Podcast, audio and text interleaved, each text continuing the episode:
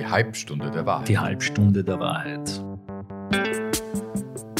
Warum haben PolitikerInnen so wenig Ahnung von Medien? Warum wissen JournalistInnen bis heute nicht, wie Politik funktioniert? Diese Fragen diskutieren zwei, die es eigentlich wissen sollten. Der Medienmaniac Golly Marbo und der Politikfreak Ferry Terry. Golly Marbo war viele Jahre lang TV- und Filmproduzent und ist heute Vortragender, Journalist und Obmann des Vereins zur Förderung eines selbstbestimmten Umgangs mit Medien.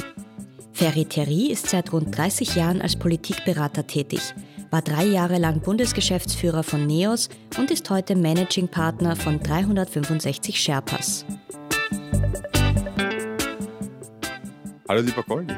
Servus Ferry, wie geht's deinen Brüdern? Danke. Die sind alle wohl auf eigentlich. Also ich kann nicht klagen. Wie Sehr geht's dir? Du bist heute ganz in grün, sehe ich. Ja, ja, ja. ja. Grünes Trikot und dieses Logo, das kommt mir auch immer bekannt vor, mit grün-weißen Streifen. Das Ja. hat doch was mit Fußball zu tun. Kommt Das. Schöne ist, dass nach diesen nationalistischen, faschistoiden Ereignissen rund um die Fußball-Europameisterschaft endlich wieder der Clubfußball beginnt. Und der ist so viel anders. Ja, der ist viel sympathischer. Da gibt es die Teammitglieder aus allen Nationen und es wird nicht darauf geschaut, welchen Pass du hast, sondern welche Haltung du hast. Aha. Das wird bei diesem Verein, den du da vor dir ausstellst, an deinem Körper, mit deinem grünen Trikot, wird das besonders gut gelebt. Ja, weil wir ein Arbeiterverein sind und ein Mitgliederverein und kein Das ist historisch vielleicht so. Ja, nein, das ist einfach großartig. Wir sind keines von diesen Oligarchen gesponserte Mannschaftskonglomerat, wie das zum Beispiel in Salzburg existiert. Verstehe, oder in anderen Ländern. Ich verfolge Fußball nicht so im Detail, eher Politik. Aber ist Rapid nicht eigentlich in letzter Zeit irgendwie ein bisschen schwächer unterwegs gewesen? Mir kommt vor, Rapid kämpft da eher bei den kleineren Clubs. Da habe ich mir gedacht, dass das die Überleitung für heute ist, weil wir über kleinere Parteien sprechen wollen. Du hast Und mich sofort entlagen. Du hast natürlich im europäischen Konzert der großen Geldvereine völlig recht. Aber in Österreich sind wir schon stabil die Nummer zwei hinter dem einen Club aus Salzburg, dessen Namen ich so ungern nenne. Es hat irgendwas mit einem grauslichen Getränk zu tun. Aber es hat also offensichtlich dann doch viel mit Geld zu tun, ob ein Club groß oder klein ist. Was mich tatsächlich hervorragend überleiten lässt zu unserem Thema heute, nämlich wie es den Kleinparteien auch mit ihrer Präsenz in den Medien geht. Und da spielt, habe ich den Eindruck, Geld ja auch eine gewisse Rolle. Vor allem, ob es Kleinparteien möglich ist, dann quasi auch ins Parlament einzuziehen.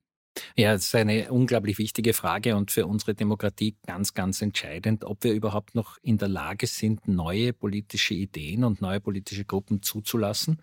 Und wenn deren Sichtbarkeit nicht mehr möglich wird, weil ja auch zum Beispiel in den sozialen Medien inzwischen Kampagnen mit sehr viel Geld verbunden sind, dann wird es schwierig, sich diesen vier oder fünf Prozent Grenzen überhaupt irgendwie zu nähern. Ich habe mir das ja angeschaut, in den letzten 30, 40 Jahren gab es ja eigentlich nur zwei Parteien, die es wirklich von draußen, also sozusagen von außerhalb des Parlaments beim ersten oder beim zweiten Antreten geschafft haben, ins Parlament einzuziehen. Das waren die Grünen in den 80er Jahren und 2013 war das NEOS.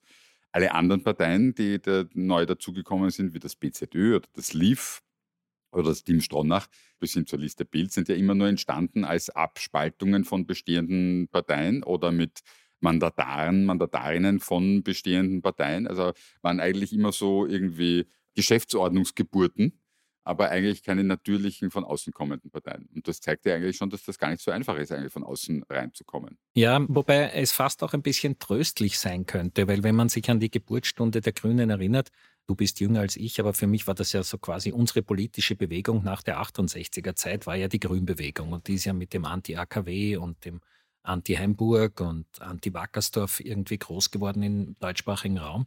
Und das war eben tatsächlich auch eine Strömung, die die Bürgerinnen und Bürger oder uns Junge bewegt hat. Und so ähnlich würde ich glauben, dass auch die Neos eine Antwort auf den totalen Neoliberalismus sind, nämlich den in eine menschliche Form zu gießen und wieder auf den Einzelnen zu schauen und nicht nur, so komisch das klingen mag, weil sie ja auch so ein bisschen als neoliberal verschrien sind, aber die Neos haben auch zum Ausdruck gebracht, dass es um die Entwicklungsvielfalt des Einzelnen geht. Aber jetzt also abgesehen von der Geschichte von den beiden, aber warum gelingt es den kleinen Parteien eigentlich kaum ins Parlament zu kommen? Das hat doch eigentlich viel mit medialer Wahrnehmung zu tun, weil die Medien dann auch immer sagen, naja, das ist eine unwesentliche Partei, die hat in Umfragen ja ohnehin nur ein Prozent, also berichten wir auch gar nicht. Aber wenn die Medien nicht über die Kleinparteien berichten, dann werden die Kleinparteien ja auch nicht bekannter und kommen nie über diese 1% hinaus in den Umfragen. Das heißt, das ist ja eine self-fulfilling prophecy in Wirklichkeit. Hm, Müssten die Medien dann nicht eigentlich fairer berichten über alle Parteien gleichermaßen? Naja, wir haben ja dieses Problem mit der Relevanz in vielen Bereichen unserer Gesellschaft im Augenblick. Einerseits mit der Relevanz und andererseits mit der Innovation. Du hast mich das schon sagen hören. Ich sehe eines der größten Probleme in unserer Gesellschaft im Augenblick darin, dass wir in unserer Meinungsforschung, in unserer Quotenanalyse und in unserer evidenzbelasteten Diskussion über Wissenschaft immer nach hinten schauen. Wir testen immer ab. Ja, und dadurch bestimmen wir dann die Relevanz. Das heißt, wenn wir etwas abtesten, dass immer nur das kommen kann, was man schon kennt. Und das wird dann zum Relevanten erklärt. Das bedeutet, dass wir im gleichen Sandkasten immer wieder nur die Sandkörner ein bisschen von rechts nach links oder nach oben oder unten verschieben. Das heißt aber, dass wir im Augenblick ein Gesellschaftssystem aufgebaut haben unter dem vermeintlichen Gedanken, damit gerecht zu sein und wissenschaftlich fundiert zu arbeiten, der eben Innovation und Neues praktisch unmöglich macht. Aber was heißt das dann für die Berichterstattung? Müsste dann der ORF oder die Medien, also Printmedien, wer auch immer, müssten die dann vor einer Wahl tatsächlich alle Parteien, auch egal ob sie im Parlament sitzen oder nicht, gleich behandeln? Also sozusagen die ÖVP, die Sozialdemokratie genauso wie die Naturfreunde oder ich weiß nicht, die Yoga-Partei, die es glaube ich irgendwann mal gab, bis hin zur Bierpartei, die bei der letzten Wien-Wahl angetreten ist. Müssen die dann alle gleichermaßen eigentlich behandelt werden? Nein, natürlich nicht und Gott sei Dank nicht. Und ich würde hier gern wieder mal ein Covid-Beispiel nennen das, was du erlebst in Salzburg, in diesen Talkshows, wo die sogenannten Covid-Kritiker zu Wort gekommen sind, zeigt ja, dass eben nicht alle gleichberechtigt zu Wort kommen sollen, sondern dass es eben eine Form von Kuratierung geben muss im Journalismus. Und wir haben zu entscheiden, ist das eine interessante Gruppe, ist das eine relevante Gruppe oder ist das ein Experte oder eine Expertin, die wirklich was zu sagen haben. Und das gilt selbstverständlich auch für neue politische Bewegungen. Die Piratenpartei, du erinnerst dich, war ein Phänomen vor gar nicht so langer Zeit, das ist sehr wohl sehr beleuchtet worden und das wurde auch mit viel Sympathie aufgenommen, glaube ich, weil ja die Rebellion und der Pirat irgendwie was Positives transportieren, so vom Feeling her. Und trotzdem hat sich das dann als eigentlich als Blase und als. Hat in Österreich nicht funktioniert. In Tschechien sind die recht erfolgreich. Die liegen, glaube ich, aktuell in Umfragen irgendwo sogar an zweiter Stelle landesweit. Also in Tschechien zum Beispiel haben die wirklich einen Stake auch in anderen Ländern. Aber trotzdem, wenn du dann anschaust, dass ich meine, ich habe ja vorher schon gesagt, was funktioniert hat, war die Gründung neuer politischer Parteien durch bestehende Mandatarinnen und Mandatarinnen. Also ich denke jetzt an Jörg Haider, der sich aus seiner eigenen Partei abgespalten hat, als skurrilerweise das PCD gegründet hat. Der war sofort da, weil er natürlich die öffentliche Aufmerksamkeit hatte, weil ich meine, das war eine Regierungspartei und da haben sich ja in Wirklichkeit ein paar Regierungsmitglieder zu einer neuen Partei zusammengeschlossen. Aber damit entscheidet schon die Redaktion in Wirklichkeit, wer Chancen hat bei der nächsten Wahl. Aber auf welcher Grundlage entscheidet das die Redaktion? Ja, weil ich meine, das ist schon eine sehr heikle Entscheidung in Wirklichkeit. Und weil die, wie gesagt, einfach ist eine Kleinpartei, die keine finanziellen Mittel hat. Es gibt Ausnahmen, siehe Stronach, da hat halt einer 25 Millionen Euro reingelegt, hat auch nicht viel gebracht. Aber grundsätzlich muss man davon ausgehen, die haben ja eigentlich selber kaum finanzielle Möglichkeiten. Also sind sie sehr davon abhängig, wie Medien mit ihnen umgehen. Ich finde, dass der ORF grosso modo in der Regel einen recht guten Weg geht.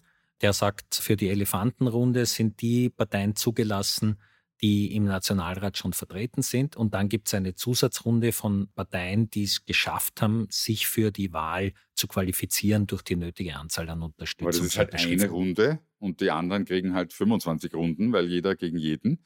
Also die Aufmerksamkeit ist natürlich 1 zu 100.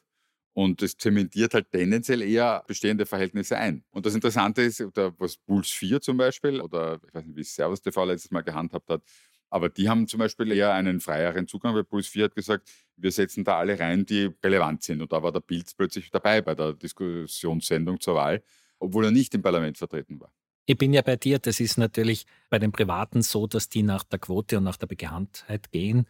Und du weißt, selbst die gescholtene Kronenzeitung hat ein Krone-Bund aufgemacht mit HC Strache vor der Wahl. Also, wenn ich mich richtig an das Ibiza-Video erinnere, hat er dort gefunden, dass man die Kronenzeitung aufkaufen sollte. Also, so gesehen sind natürlich die Privatsender und die Privatmedien für mich dann nicht so wirklich die wichtigsten Adressaten, weil die werden immer nur dem Mehrheitsgeschmack folgen.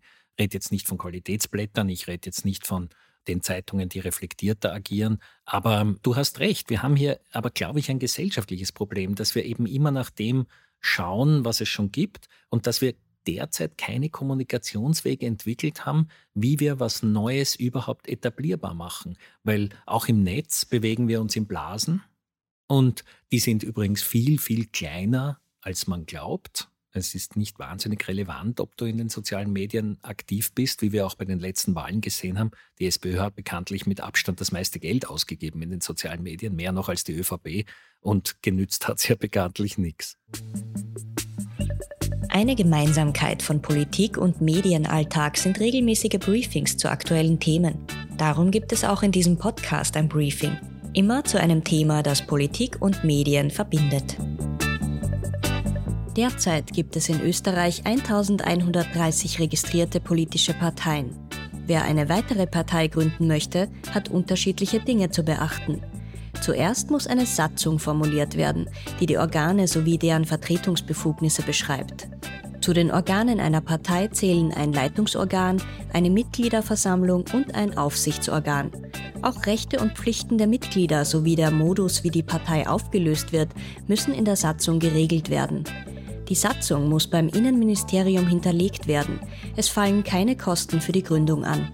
Inhaltlich müssen die Ziele der Partei im Einklang mit dem Verfassungsgesetz stehen. Insgesamt ist die Gründung einer Partei einfacher als die eines Vereins. Um in Österreich bei den Nationalratswahlen anzutreten, muss eine wahlwerbende Partei 2600 Unterstützungserklärungen sammeln. Diese müssen anhand eines Schlüssels zu unterschiedlichen Teilen aus allen neun Bundesländern kommen. Die Gründung einer politischen Partei ist jedoch keine Voraussetzung für den Antritt bei Wahlen. Aber gerade die sozialen Medien sind ja dann eigentlich die einzige Möglichkeit eben für Kleinparteien zum Beispiel, sozusagen diese mangelnde Präsenz, die mangelnde Aufmerksamkeit, die ihnen geschenkt wird durch die bestehenden Medien, zu umgehen oder zu kompensieren, indem sie halt dann sozusagen sagen, okay, dann machen wir halt unser eigenes Ding auf unseren eigenen Social-Media-Kanälen. Ja, da hast du als damaliger Geschäftsführer der NEOS das Window of Opportunity genützt. Das habt ihr damals machen können, weil damals die Multiplikatorenfunktion der sozialen Medien noch nicht mit Geldeinsatz verbunden waren. Das ist heute nicht mehr möglich. Die NEOS könnten heute nie das schaffen, was sie damals schaffen konnten, durch diese Idee, dass man über soziale Netzwerke eine zweite Kommunikationsschiene aufbaut. Heute geht das auch nur mit Geld. Ja, wobei Twitter, glaube ich, funktioniert doch immer noch so, oder? Twitter ist doch, da ist die politische Blase so stark vertreten. Also die ganze, sind wahrscheinlich in Österreich 80 Prozent der Journalistinnen und Journalisten auf Twitter. Und das heißt, die Möglichkeit habe ich dort auch heute noch immer. Und hast du das Gefühl, dass dort ein inhaltlicher Diskurs stattfindet? Hm, ja, schon, aber vielleicht mit einer gewissen Emotionalität und auch vielleicht lässt manchmal eine gewisse Sachlichkeit und Differenziertheit vermissen. Es ist eine völlige Onanie, die da stattfindet und hat überhaupt keine Relevanz für die Gesellschaft. Aber für die Medien offensichtlich. Nein, glaube ich nicht. Das ist eine Selbstdarstellungsplattform von vielen Menschen, die glauben, dass es wichtig für ihre Persönlichkeitsbildung ist, dass sie dort sich melden. Aber es gibt viele Journalistinnen, die sehr viele Informationen dort beziehen. Also insofern ist es relevant. Und ich sage jetzt einmal, so wie man früher gesagt hat, was nicht im Fernsehen stattfindet, findet gar nicht statt. Ich würde mal sagen, was auf Twitter nicht stattfindet, findet nicht statt. Ja, du kennst meine Skepsis und die war ja auch gerade durchzuhören. Ja, das ist halt noch einmal so ein Dampfablassen. Aber ich glaube nicht, dass zum Beispiel eine neue politische Gruppe über Twitter an den Start gehen könnte. Die würde dort sofort zerrissen werden. Sie würde zerrissen werden, aber sie bekommt Aufmerksamkeit. Aber Aufmerksamkeit alleine reicht nicht für die Glaubwürdigkeit und für das nötige, positive, verantwortungsvolle Image, das eine politische Gruppe braucht, um von vier oder fünf Prozent der Bevölkerung gewählt zu werden. Aber jetzt sozusagen, eigentlich muss es ja trotzdem, im demokratiepolitischen Sinne muss es ja eigentlich tatsächlich, müsste die Schwelle, quasi eine neue politische Bewegung zu entwickeln und zu gründen und ins Parlament zu bringen, ja möglichst niedrig sein, oder? Damit du Chancengleichheit wahrst weil sonst würde man ja sagen, wir zementieren immer nur bestehende Verhältnisse ein. Was müsste der Auftrag der Medien bei diesem Spiel sein? Eigentlich haben doch Medien auch eine demokratiepolitische Verantwortung. Du sprichst mir natürlich total aus dem Herzen und ich muss da auch wieder mal uns selber auch in Frage stellen. Wohl aber auch die Verlagshäuser, die eben zu wenig Raum bieten, um Neues vorzustellen. Wenn man jetzt die letzte Wiener Wahl anschaut, da waren durchaus interessante, gerade im linken Spektrum, Gruppen am Start, über die man viel mehr hätte berichten können, ob das SOZ war oder ob das die Linkspartei war, die Linke oder auch die Bierpartei ist ja zumindest geschichtenwert gewesen. Die haben sie am besten geschafft, in die Öffentlichkeit zu kommen, weil es halt einen Kabarettisten und Musiker genau an der Spitze hatten. Etwas, das er mit Frank Stronach vielleicht teilt. Der ist auch mit Skurrilität und plus 25 Millionen Euro ins Parlament gekommen. Ich wollte auch beim Stronach ein bisschen widersprechen. Ich finde, er hat uns so viel Unterhaltungswert geboten, das war es schon wert. Und vor allem hat er seinen eigenartig erworbenen Reichtum, wobei nicht illegal erworben, sondern ich bin immer wieder verblüfft, wodurch Menschen reich werden können. Autozulieferteile, sowas Sinnloses. Autos sind schon sinnlos und Autozulieferteile scheinen mir noch sinnloser. Aber, aber du fährst Auto im Gegensatz zu mir. Nein, ich kann nur Auto fahren, aber ich fahre Fahrrad. Hast du keinen Führerschein? Ich habe keinen Führerschein. Das ist ja lustig. du magst Fußball nicht und hast keinen Führerschein. Genau, deswegen stellt sich auch das Problem nicht, wie ich zum Stadion komme. Ja, na, zum Stadion kann man mit dem Radl fahren oder mit der U-Bahn. Na, wie auch immer, kehren wir zurück zur Darstellung. Du hast völlig recht. Es ist eine demokratiepolitische Aufgabe. Wir sollten die Medien vielmehr hier am Schlawittel nehmen und einfordern, dass sie neue politische Kräfte in die Öffentlichkeit trägt und sichtbar macht und ganz besonders so engagierte Kräfte, die auch Haltung haben. Und diese kuratierende Funktion zu unterscheiden, zum Beispiel von, da gibt es ja auch Parteien, die werden uns beiden nicht so liegen. Du weißt, ich bin katholisch, aber trotzdem will ich mit der Christenpartei nichts zu tun haben. Ja, das ist eine rückwärtsgewandte, konservative, reaktionäre Gruppe da stellt sich jetzt die Frage mit eben der Kuratierung. Genau, die Medien müssen ja trotzdem über die berichten, auch wenn sie sie vielleicht nicht mögen. Ja, aber du spürst schon an diesem Thema, ja, wenn das jetzt Gruppen sind, die uns vielleicht nicht so liegen, wie viel Aufmerksamkeit werde ich denen schenken? Warum gebe ich welcher Gruppe Aufmerksamkeit und welcher nicht? Ja, aber das ist ja eigentlich nicht in Ordnung, oder? Weil dann entscheidet letzten Endes die Sympathie und auch die politische Affinität des Journalisten oder der Journalistin wie viel Raum diese Partei bekommt in der Zeitung. Du verdrehst mir jetzt ein bisschen das Wort im Mund, weil ich natürlich dafür bin, dass über die berichtet wird. Gleichzeitig ist die Funktion der Kuratierung eben eine schwierige und aus welcher Haltung heraus mache ich die und wo ziehe ich die Grenze bei Parteien, die eben noch nicht durch die Stimmenanzahl dafür legitimiert sind, dass über sie berichtet wird. Mir ist ja die FPÖ auch zutiefst unsympathisch, aber selbstverständlich muss über die berichtet werden, weil sie es geschafft hat, so und so viele Stimmen zu bekommen. Es spielt ja deswegen auch eine Rolle, weil es ja diesen sogenannten Fallbeileffekt gibt. Das heißt, wenn über eine Partei berichtet wird, dass sie keine Chance hat, dann hat sie deshalb auch keine Chance, weil daraufhin Leute sagen, naja, wenn meine Stimme damit vielleicht verloren wäre, wenn ich die wähle, dann wähle ich sie lieber nicht. Wir haben in Österreich auf nationaler Ebene ja eine Einzugshürde von 4 Prozent. Das heißt, wenn eine Partei in Umfragen bei 2 bis 3 Prozent liegt, also so in der Nähe, aber noch nicht so ganz nah dran, und wenn jetzt in den Medien berichtet wird, naja, das wird sich vermutlich eher nicht ausgehen, dann wird diese Partei tendenziell eher nicht zwei bis drei, sondern ein Prozent als vier oder fünf Prozent haben. Das heißt, Journalismus macht hier Stimmung und die entscheidet tatsächlich letzten Endes über Leben und Sterben einer Partei. Ja, das stimmt. Aber übernimm Verantwortung dafür, du Medienmensch. Die Verantwortung, die man da übernimmt, ist ja auch in einem größeren Zusammenhang. Mir ist das schon nachvollziehbar, warum man die kleine Partei, die einem vielleicht am sympathischsten wäre, nicht wählt, wenn man Sorge hat, dass er nicht reinkommt. Also ich verstehe das, weil es gibt ja einen größeren Feind. Und jede Stimme, die dann sozusagen nicht gegen diesen, zum Beispiel im Augenblick, in der Regierung sitzenden Bundeskanzler abgegeben wird und damit erhöht ja damit seine Mehrheit. Also das ist ja ein Übel. Das stimmt, wobei ich eigentlich immer ein Gegner bin von taktischem Wählen, weil ich finde, wenn du taktisch wählst, kriegst du ganz selten das, was du eigentlich willst, oder? Also wenn du irgendwie sagst, du wählst jetzt diese Partei, damit sich diese Koalition ausgeht oder damit die in eine Regierung gehen, das hängt von so vielen Faktoren ab und das kannst du mit deiner Stimme in Wirklichkeit nicht beeinflussen. Also ich empfehle immer jedem und jeder, wähl das, was dir politisch am nächsten steht, unabhängig davon, welche Koalition damit verbunden ist oder wie sonstige Mehrheitsverhältnisse sind oder ob die eine Chance haben auf einen Einzug oder nicht. Weil wenn du deiner Lieblingspartei die Stimme deshalb nicht gibst, weil du Sorge hast, dass die Stimme verloren geht, dann ist sie definitiv verloren. Das stimmt. Du hast schon wieder recht.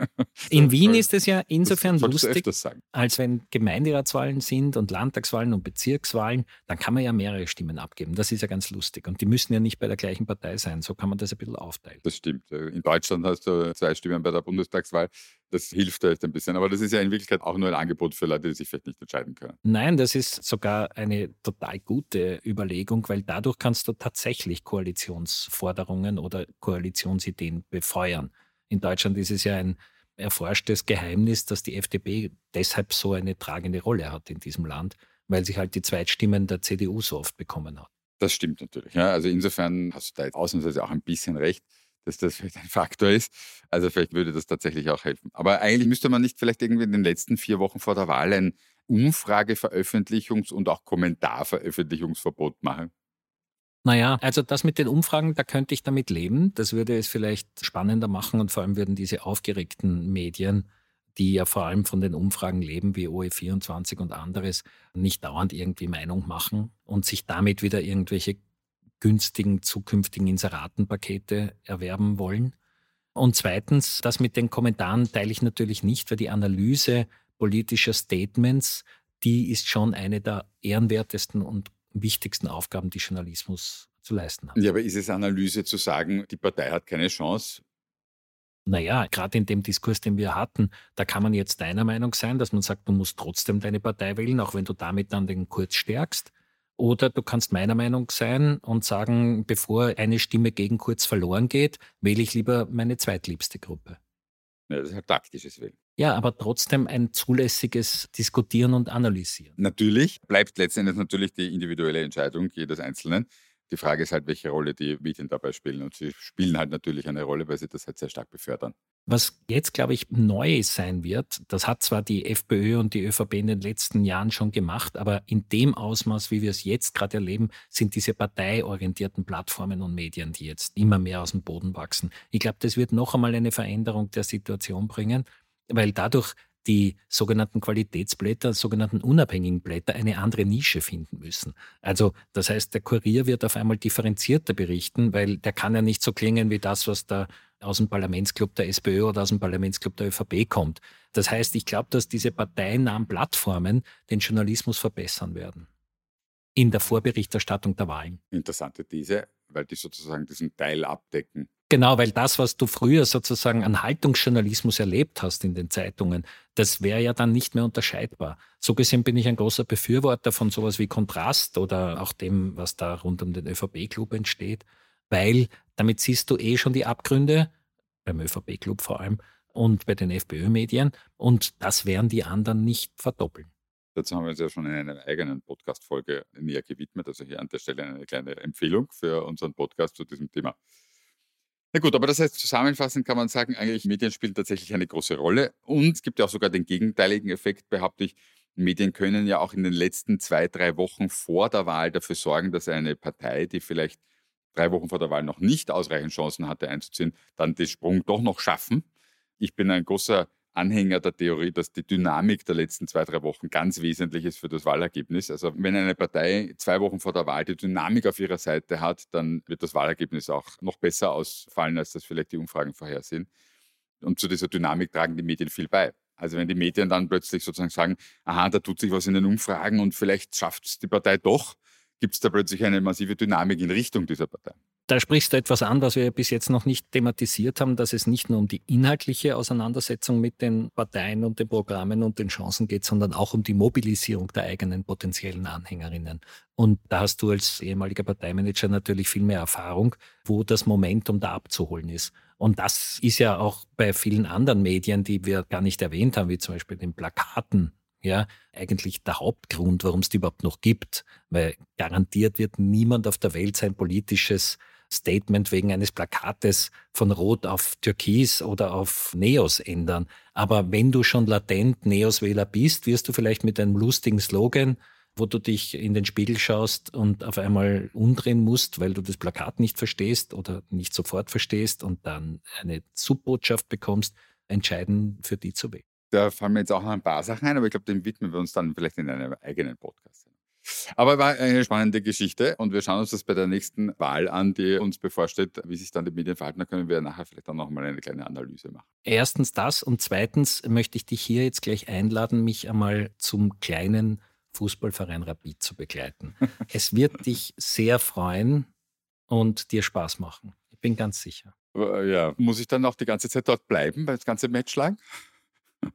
Du wirst Sozialstudien durchführen können, wie du sie von keinem Meinungsforschungsinstitut je geliefert bekämst.